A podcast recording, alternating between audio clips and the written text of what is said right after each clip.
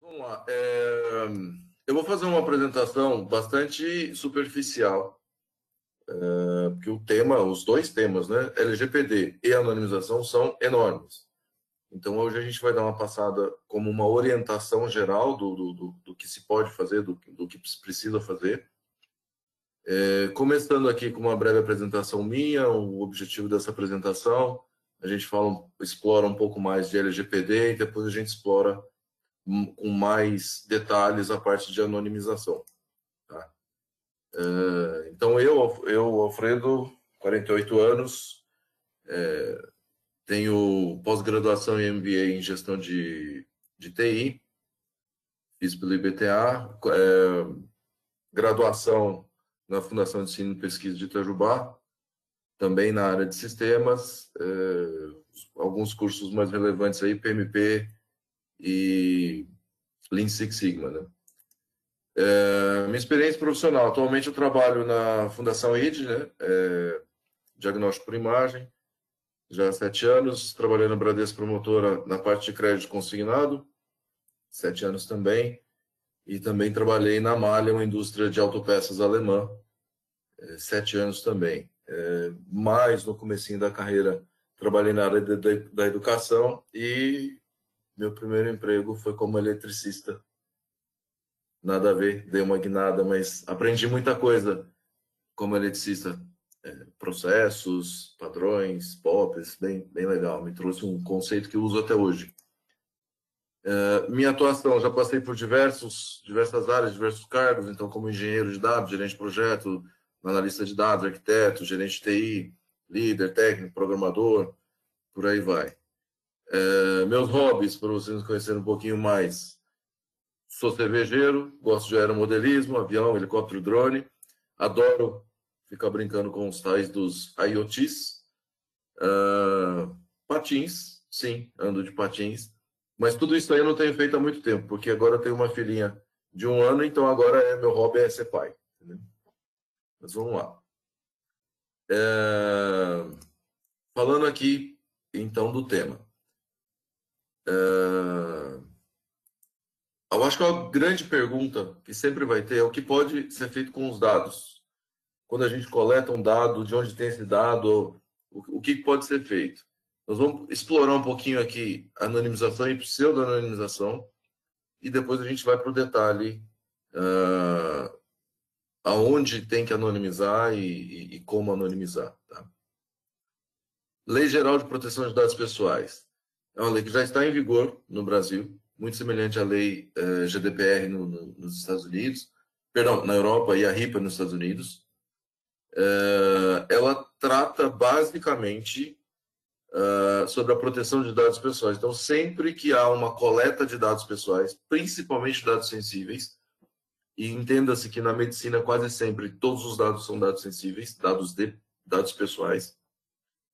Uh, ela vem e regulamenta o que pode ser feito, como pode ser feito e a forma com que deve ser feito. Sempre trazendo um ator principal, o dono do dado. Isso é o que mudou bastante. Então, é... quando que a gente pode fazer essas coletas de dados? Se você tem uma finalidade, aí, aí você está justificando que você vai coletar um dado. Por que, que eu vou coletar o telefone celular de um, de um paciente, ou o telefone celular de um, de um cliente? Porque eu tenho a finalidade de mandar depois uma pesquisa de satisfação por SMS. Pô, está justificado. E assim sucessivamente. Eu preciso coletar o CPF. Por que, que eu preciso coletar o CPF? Porque depois eu tenho que entregar em algum órgão uh, do governo um, um dado para prestar uma, uma, alguma conta. Então, assim, se, se existe a finalidade, legal, está é, justificado a coleta de dados. Sem, sem finalidade, é, a lei diz que não, não é para coletar o dado. Tá? E quando que a gente pode coletar? dado o consentimento. Então, eu tenho uma finalidade, eu tenho que avisar o dono do dado, seja ele o paciente, um cliente, é, um funcionário, ele tem que dar o consentimento para que essa finalidade, que ele saiba que está tendo essa finalidade e ele concorde com essa finalidade. É, Então, esse, esse é, o, é, o, é o conjunto, falando bem macro de LGPD, é um conjunto de, de, de regras genéricas para qualquer caso. Eu posso coletar um dado? Depende. Tem finalidade? O dono do dado deu consentimento? E aí é, é, você pode coletar o dado para essa finalidade. Tem um asterisco aqui, é, casos em que é, envolve risco à vida, não precisa pegar o consentimento.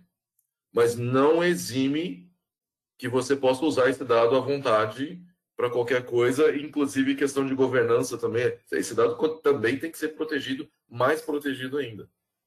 Tá? Então, aqui o que acontece? Tem uma fronteira dentro desse conceito LGPD. Eu só posso usar nos processos da minha empresa dados coletados que tenham uma finalidade específica e que ele tenha sido consentido, exceto o caso de, de, de risco à vida. E aí a gente fala assim, pô, mas como é que eu, eu preciso mexer alguma coisa? Como é que eu vou fazer isso? Existem dois conceitos básicos uh, na LGPD, que é quem é o controlador, quem é o operador. O que é controlador? Controlador é, é quem, quem tem o processo principal, né, seja ele na empresa, no, no uh, ele é que vai dizer, o meu processo precisa capturar o telefone para poder mandar um, um um SMS e depois uma pesquisa de satisfação. Então, o controlador ele é responsável por todas essas coletas. Se precisar fazer algum, algum uso diferente, que não está definido e formalizado, documentado nas finalidades, pode fazer? O controlador pode alterar o documento das finalidades, pegar os consentimentos dos, das pessoas e aí sim passar a usar esse dado novo. E o operador? O operador, vamos dar um exemplo assim, é, cartão de crédito. O banco é dono do cartão de crédito, dono dos processos de cartão de crédito. o banco é o controlador da informação. Mas o banco quer fazer uma campanha de marketing, quer fazer um telemarketing e passa os dados para uma empresa de telemarketing fazer as ligações. A empresa de telemarketing é um operador desses dados coletados. Ele pode fazer algum uso diferente? Não, não pode. Precisa ter os acordos, precisa ter é, é, ele precisa ter todo o processo de governança também, proteção aos dados, mas se ele quiser usar o dado para alguma coisa, ele pode alterar a finalidade? Não, não pode. O operador, se quiser fazer alguma coisa diferente, ou se precisar fazer alguma coisa diferente, ele pede ao controlador, o controlador vai aprovar ou não e documentar essas mudanças. E aí a gente fica preso. Como é então que a gente vai fazer alguma, alguma outra coisa? Estamos falando de, de imagens da ICON imagens de é, exames de diagnóstico por imagem. Como é que a gente pode fazer uma pesquisa, um curso, uh, um, pegar casos de estudo, treinar algoritmo de inteligência artificial, sendo que existe essa fronteira que a gente não consegue trabalhar? É, aí entra o nosso tema de anonimização. Tá? Um, é, um dado anonimizado ele não é mais um dado pessoal. E aí tem total liberdade para usar esse dado. Aqui entra um conceito bastante uh, difícil, que é o que a gente vai explorar no, no, nos próximos slides. A questão da pseudo-anonimização. Perante a LGPD, anonimização é quando você não tem mais chance de identificar aquele, aquele eh, aquela pessoa que estava com, com o dado original. Seja um paciente, seja um cliente, seja um funcionário. Se, eu, se eu pego os dados daquela pessoa, embaralho, ofusco, limpo, trato esse dado, e realmente não existe possibilidade de voltar, isso é muito, muito difícil trabalhar isso, muito difícil de ter a certeza que aquele processo precisaria de um grande esforço, um grande poder computacional para que alguém tentasse reidentificar o paciente. Isso é anonimização. Ir lá apagar o nome e continuar com o número do documento não é anonimização. Continuar com o número do telefone não é, é anonimização.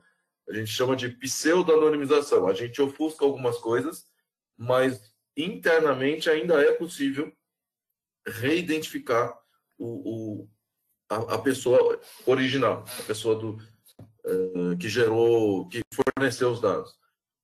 Uh, inclusive tabelinha de, de, de, de depar também. Eu, eu tenho, eu jogo um código randômico e eu deixo gravado que esse código x35 é o Alfredo. Aí para todo mundo eu passo x35. E aí para todo mundo está anonimizado, porque ninguém sabe o que é x35. Agora, é, para uma pessoa ou para um grupo de pessoas é possível é, reidentificar, porque existe uma tabela falando que o 35 é o Alfredo. Então, isso é pseudo-anonimização. Para fins diferentes das finalidades dos processos da empresa, não pode, não pode tratar como pseudo-anonimização. Tem que ser um processo bastante é, extenso, bastante dedicado, para conseguir, sim, uma anonimização completa. Né? Então, agora a gente entra no tema de anonimização em si.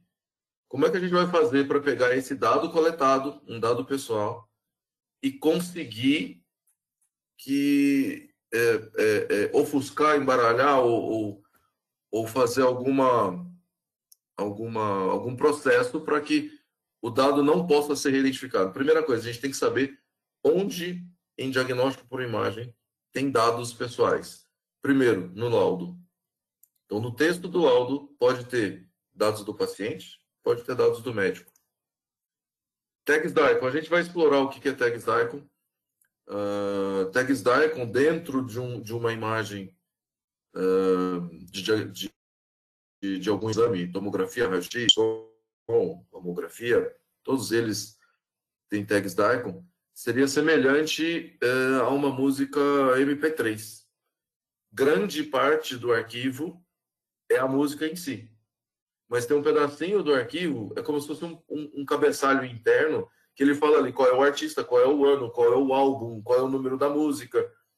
Então, nesse conceito, é a mesma coisa para imagens uh, de diagnóstico por imagem. Eh, tem uma série, uma lista uh, enorme, gigante de, de, de, tags. Várias delas têm dados uh, pessoais, inclusive dados sensíveis. Então, precisa trabalhar as tags DICOM. E o, e o outro seriam as imagens. Né? Quando, a gente, quando a gente olha para as imagens, algumas delas podem conter uh, o, o, nome gravado no, no picture, um nome, um documento, um código, semelhante àquelas fotos antigas que a data, você batia uma, máquina, uma foto com máquina fotográfica e a data já vinha na própria foto. É semelhante a isso. Então, a gente tem que tomar um cuidado muito grande também na imagem. Então, uh, como que a gente faz? Para laudo, uh, Para o laudo, a gente procura por nomes de pacientes e nome, nome de médico. E também por, por código CPF, CRM e, e coisas assim. E, e, tem que eliminar todos. Para as tags DICOM, é um universo bastante extenso. Nós vamos, a, a, nós vamos explorar mais esse tema, mas é criar uma máscara dizendo esses campos podem passar, por exemplo, índice de radiação durante o exame. Tudo bem, isso não vai identificar o paciente. É, a posição que o paciente estava também não vai identificar o paciente. Agora, é, data de aniversário, data de nascimento, nome, código do exame, aí são outros campos, a gente vai explorar isso um pouquinho mais. E no caso das imagens, a gente pode usar artifícios como identificação de texto e imagem através de OCR. Para exames de ultrassom, muito comumente, muito frequentemente, tem um cabeçalho que fica na imagem. Então tem que re remover esse cabeçalho. E uma, uma coisa que a gente aprendeu na FID é que exames de tomografia e ressonância, por muitas vezes, tem algum tipo de reconstrução 3D, alguma série pós-captura de imagem. É, por vezes, quando uh, a gente tem uma série com poucas imagens, frequentemente aparece o nome do paciente dentro da imagem. Então, já sobe um alerta. quantidade de, de, de imagens pequena numa série de imagens, é, precisa, precisa ficar atento. Mas vamos lá, então falando de texto de laudo, dados de paciente, o que a gente tem feito e, e tem conseguido é, uma assertividade muito boa. Procurar pelo primeiro nome do paciente, procurar pelos documentos que a gente tem de posse do paciente, é, carteirinha de SUS, CPF, o próprio código do, do, do, exame, todos os dados que a gente tem disponível, a gente procura no texto do laudo. Se achar, quer dizer que a rotina de anonimização não, não conseguiu, a gente separa e tem que fazer a anonimização manual. Dados de médico, um processo bastante semelhante. A gente procura pelo primeiro nome do médico, procura pelo, pelos documentos, uh, CRM, em alguns casos, o login do médico, e, e, e localizando isso dentro do texto do laudo, é, precisa ser tratado manualmente. Uh, esse é um ponto interessante. Para que a gente faça de maneira assertiva uma anonimização massiva via sistema, extremamente importante a gente conseguir fazer uma padronização do laudo. Não da padronização, Marcelo, daquela da parte clínica, né? A parte clínica, ela, cada exame, cada patologia tem sua sua característica, mas a identificação do paciente, o meio que é a parte clínica e o, e o, e o rodapé, que seria, por exemplo, a assinatura do médico. Se a gente consegue uma padronização, facilita muito a gente garantir que sempre que a gente for usar um dado para algum, alguma finalidade diferente da finalidade é, a qual proposta, a gente garanta que está 100% anonimizado. É, vamos lá, as tais das tags DICOM. Uh, DICOM vem de Digital Imaging Communication Medicine, é um protocolo, uh, não me lembro a data agora, já há bastante tempo, bastante antigo, Uh, tem, tem a história do, do protocolo DAICO na Wikipedia, e a gente tem todo, todos os protocolos, todas as regras de funcionamento uh, no site do NEMA, que basicamente todas as regulações, tudo que precisa ser feito de padronização estão, aqui na forma de usar as tags DAICO. Tá? Estão falando de máscara de anonimização.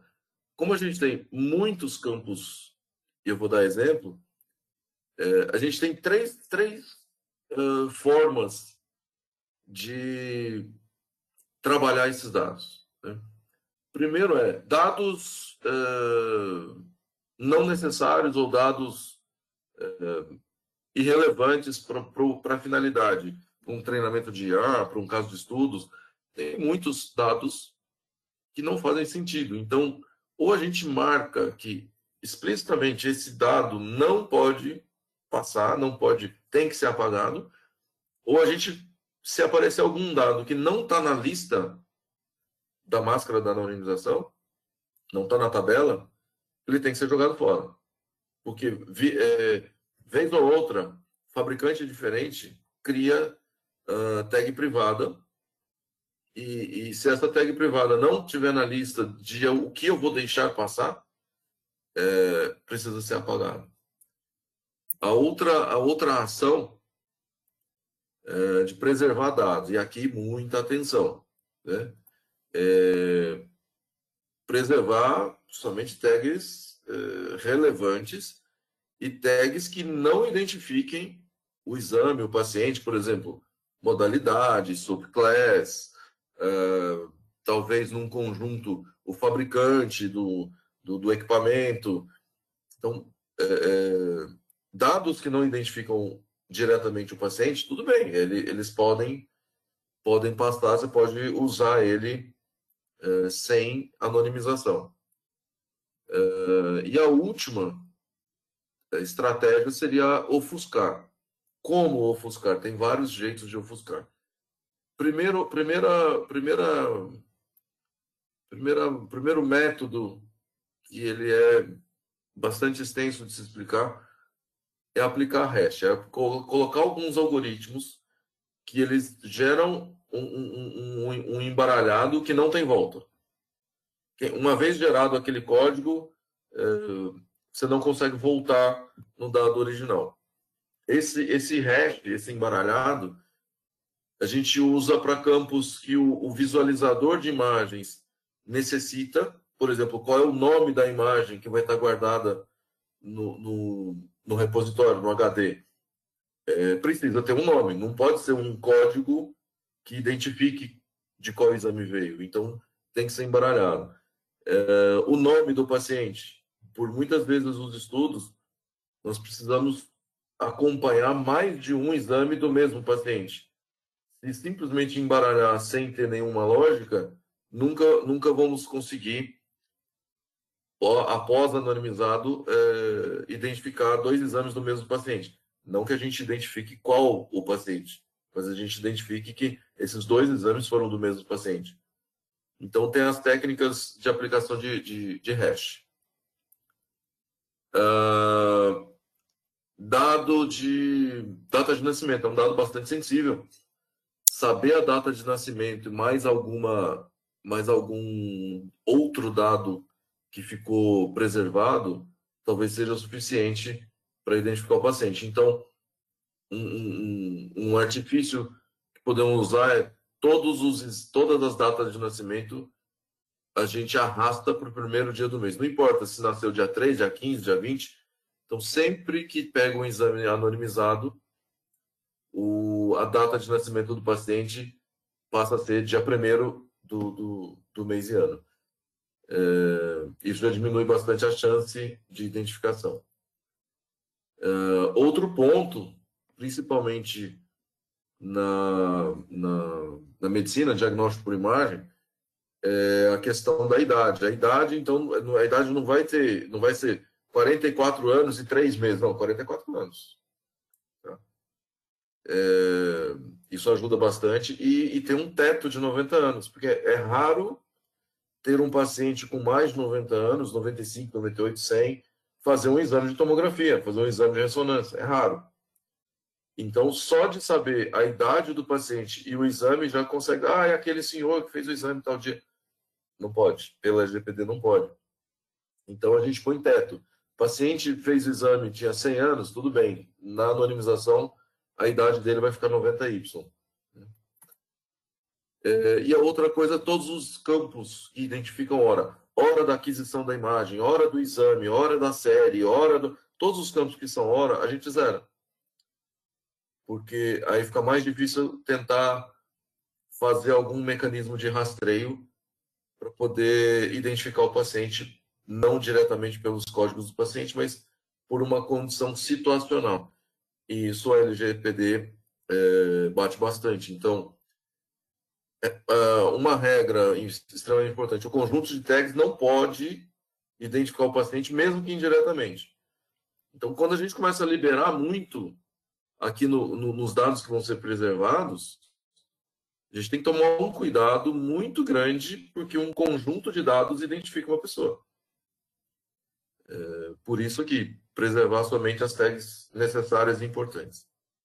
Segundo ponto, é, por vezes, essa tabela de dados, é, alguns fabricantes podem colocar um nome de um paciente numa tag que a gente acha que é uma tag segura, que a gente pode preservar o dado, e ali aparece o nome do paciente. Então, a gente precisa fazer uma varredura em todas as tags que são do tipo string, são do tipo caractere, texto, procurar pelo nome do paciente, pelo primeiro nome do paciente. Se não achar, tudo bem, a chance de estar 100% anonimizado é grande. Se achar, é, tratamento manual ou esse exame não pode é, seguir adiante no, no, no, na finalidade que ele vai ser executado. Mas vamos falar um pouquinho aqui do, do, do hash, assim, muito genericamente. É, o, que, o que seria esse, esse hash? Existem diversos tipos de algoritmos de criptografia, de hash, de token, é, que a gente pode usar. Ele nada mais faz do que pegar o seu dado-chave, código do exame, nome do paciente, CPF, é, CRM, qualquer dado original, passar por um algoritmo e gerar um token. 100% das vezes que colocar a mesma chave vai sair o mesmo token. Pô, Alfredo, mas aí não é seguro. Aí é que entra a figura do salt, o tempero. Uh, se eu colocar o meu nome, Alfredo Luiz Queiro Rodrigues, vai gerar um token em qualquer algoritmo, em qualquer sistema, em qualquer aplicativo. Mas eu posso colocar um salt randômico. Eu posso colocar um, um texto randômico, posso colocar um texto é, aleatório ou sequencial ou, ou, alguma coisa, de maneira que é, se a pessoa souber a chave e não souber o salt, não consegue gerar o mesmo token. E o algoritmo reverso de pegar o token e tentar chegar na chave é quase impossível. Necessita um poder computacional gigantesco. E aí está é, protegido na LGPD. Mas o que as pessoas fazem? Normalmente elas pegam uh, bases de dados e, e ficam gerando tokens para ver se um token é igual ao outro token. Aí ela sabe qual é a pessoa.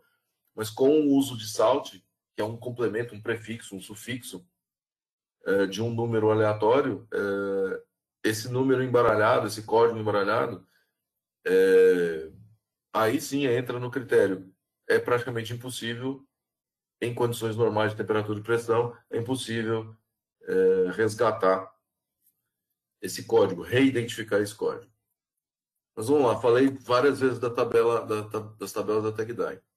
Esse é um exemplo, os dados estão abertos, é um exame meu. Se é um exame meu, não tem problema nenhum, eu estou autorizando, fica gravado. É, eu estou autorizando mostrar esse, esses meus dados. Então aqui ele tem uma série de chaves, por exemplo, uh, Storage SOP Instance ID, é a identificação da imagem.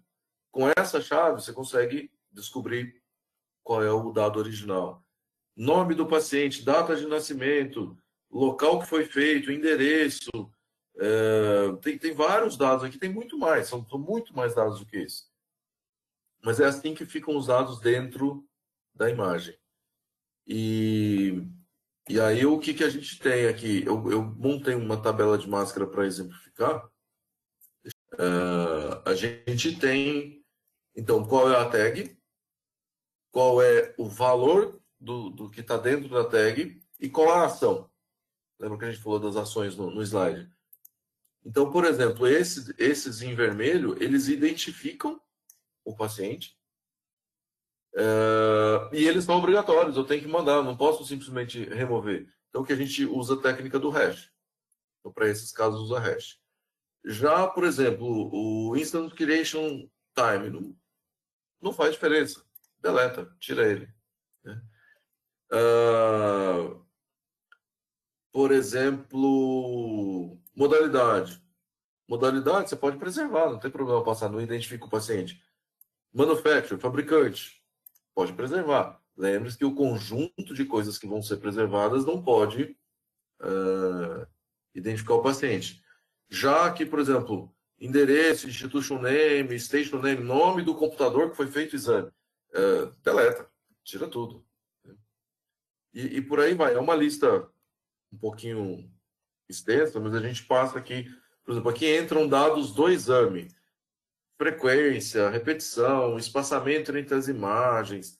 Uh, provavelmente vai ter aqui a parte do corpo examinada, uh, peso do paciente. Pô, não devia ter colocado aqui. Mas é, é, tudo bem, eu sou alto. Então, é, tá aqui, ó, minha altura, 1,89. Tá? Então, é, mas vamos lá, a idade, por exemplo, ele, ele é uma tag que está aqui. Então, Lembrando, somente o ano limitado até 90. Então, seguindo todas essas regras, a gente fica em compliance com a LGPD e com o jurídico da empresa. Tudo isso, toda essa máscara é aconselhável que seja validada com o DPO, não coloquei na apresentação o DPO, mas DPO é o Data Professional, Data Officer, Data Protection Officer, o oficial de proteção de dados ele é o responsável por toda a parte LGPD na empresa. É, essa máscara precisa ser validada com o DPO.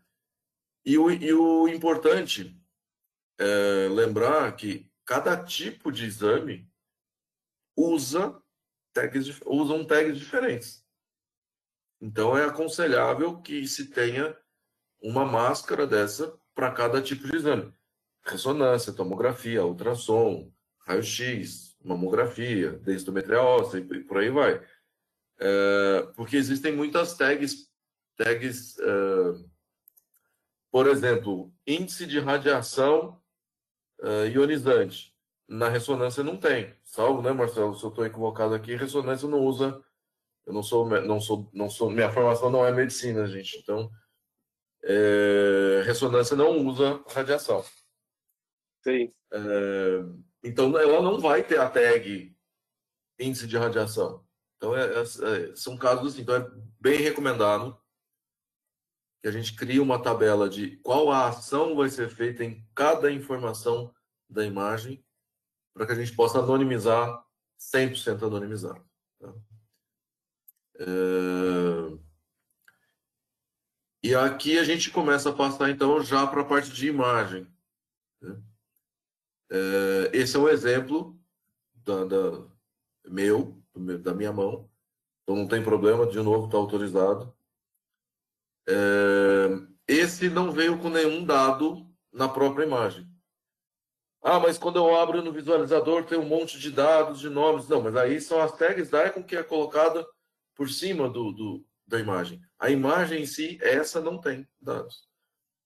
Mas ainda assim, o que, a gente tem que fazer? Tem que passar o OCR é, e a gente procura por dados pessoais, procura pelo nome do paciente, hospital, código do exame, é, tudo, tudo identificado por, por, por algoritmo que identifica texto em imagem. Tá? No caso de ultrassom, a gente tem que identificar o cabeçalho, sabendo que é ultrassom, tem que identificar o cabeçalho e tirar o cabeçalho. E a questão da, da, da quantidade mínima, já, já mencionei, vou, vou passar aqui. É, aqui vai um exemplo de exame de ultrassom. Por questões de LGPD, eu não poderia mostrar o exame original, porque eu não tenho um ultrassom meu que eu pudesse é, fazer. Então, um ultrassom ele tem um cabeçalho. E eu, e eu apaguei manualmente em azul para poder colocar na, na apresentação. Uh, então, todos os dados têm que ser apagados, só pode sobrar a imagem em si. E, e além disso, uh, o dado que ficou, rim direito ausente. Esse não identifica o paciente, então não tem problema ficar na imagem. E aqui seria uma imagem à direita, uma imagem anonimizada via sistema. Então, o sistema conseguiu identificar o, cabeçalho, fez um bloco inteiro, e aonde tinha letras, ele foi apagando tudo, letra por letra. Tá? Então, esse é um exemplo das imagens. E a, acho que passamos por todos, todos os pontos, né? Laudo da Econtags e, e, e imagens se aparecer alguma pergunta, estamos aí com 30 minutos de apresentação. É... Se tiver alguma pergunta, Mas, podemos. Se aparecer, o pessoal vai me mandar aqui pelo. Eu recebi algumas pelo WhatsApp aqui. É... E podem mandar aí é... a Ala e o pessoal aí da organização. Alfredo, excelente. Esse é um tema que aqui para nós é, ainda gera muita dor de, e vai continuar gerando muita dor de cabeça, né? Mas é, acho que é, já existe há muito tempo, né? A GDPR e a RIPA, né?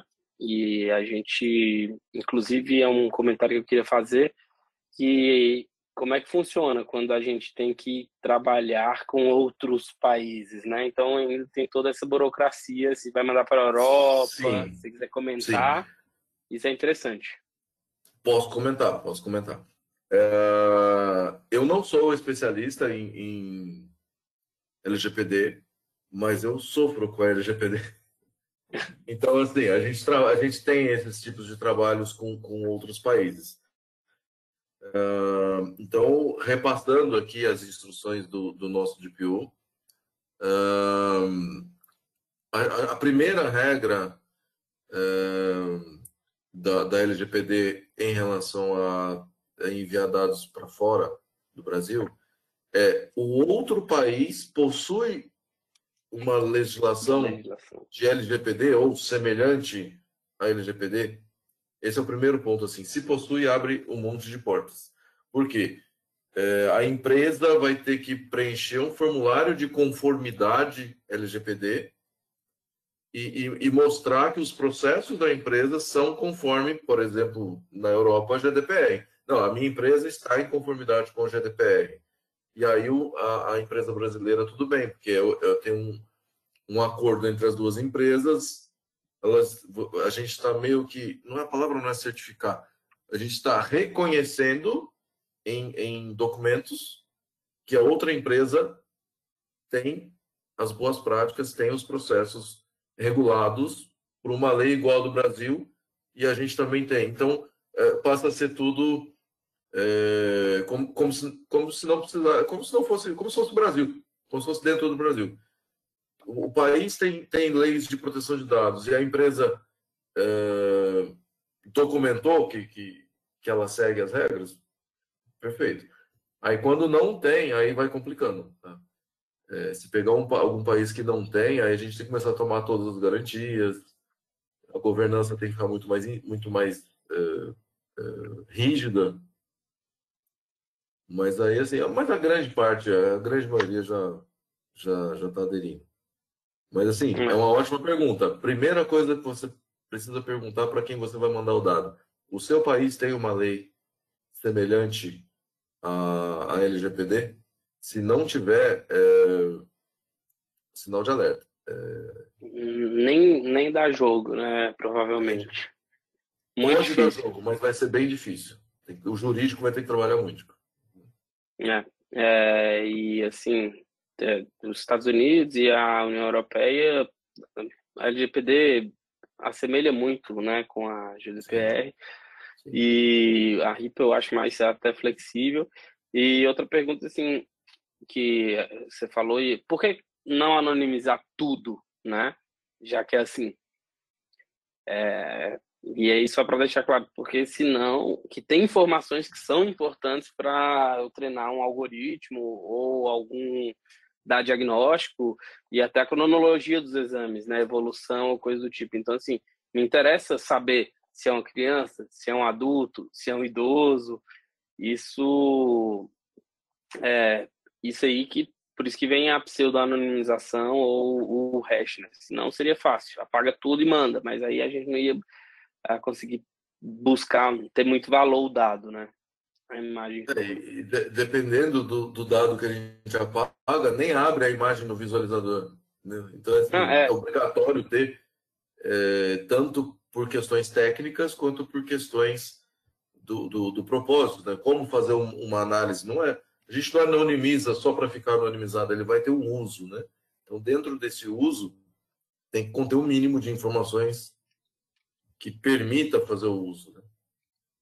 É, é isso aí também, uma coisa que uh, eu gosto de mencionar é que já aconteceu comigo, é casos de doenças raras, é, aí é um problema, porque às vezes tem 10 no mundo e aí é identificável, né? Então, é, não tem cláusula sobre isso assim bem específica, mas é só para mencionar. E assim, eu lembro que uma vez eu assisti uma aula que o pessoal falou que era da GDPR, né? Que a função era proteger, controlar, unificar e simplificar. E assim, simplificar eu acho que talvez no futuro, né? Porque no o Brasil grande do jeito que é, você falou lá do, do, do raio-x. Existem lugares no Brasil que o raio-x ainda não é digital e que o cara vai lá e coloca letrinha por letrinha com o nome do paciente, idade, tudo. Então, é, se e tratando... só, só aproveitando o gancho, e mesmo sendo em papel ou sendo em película, a, a lei LGPD também incide. Exatamente, exatamente.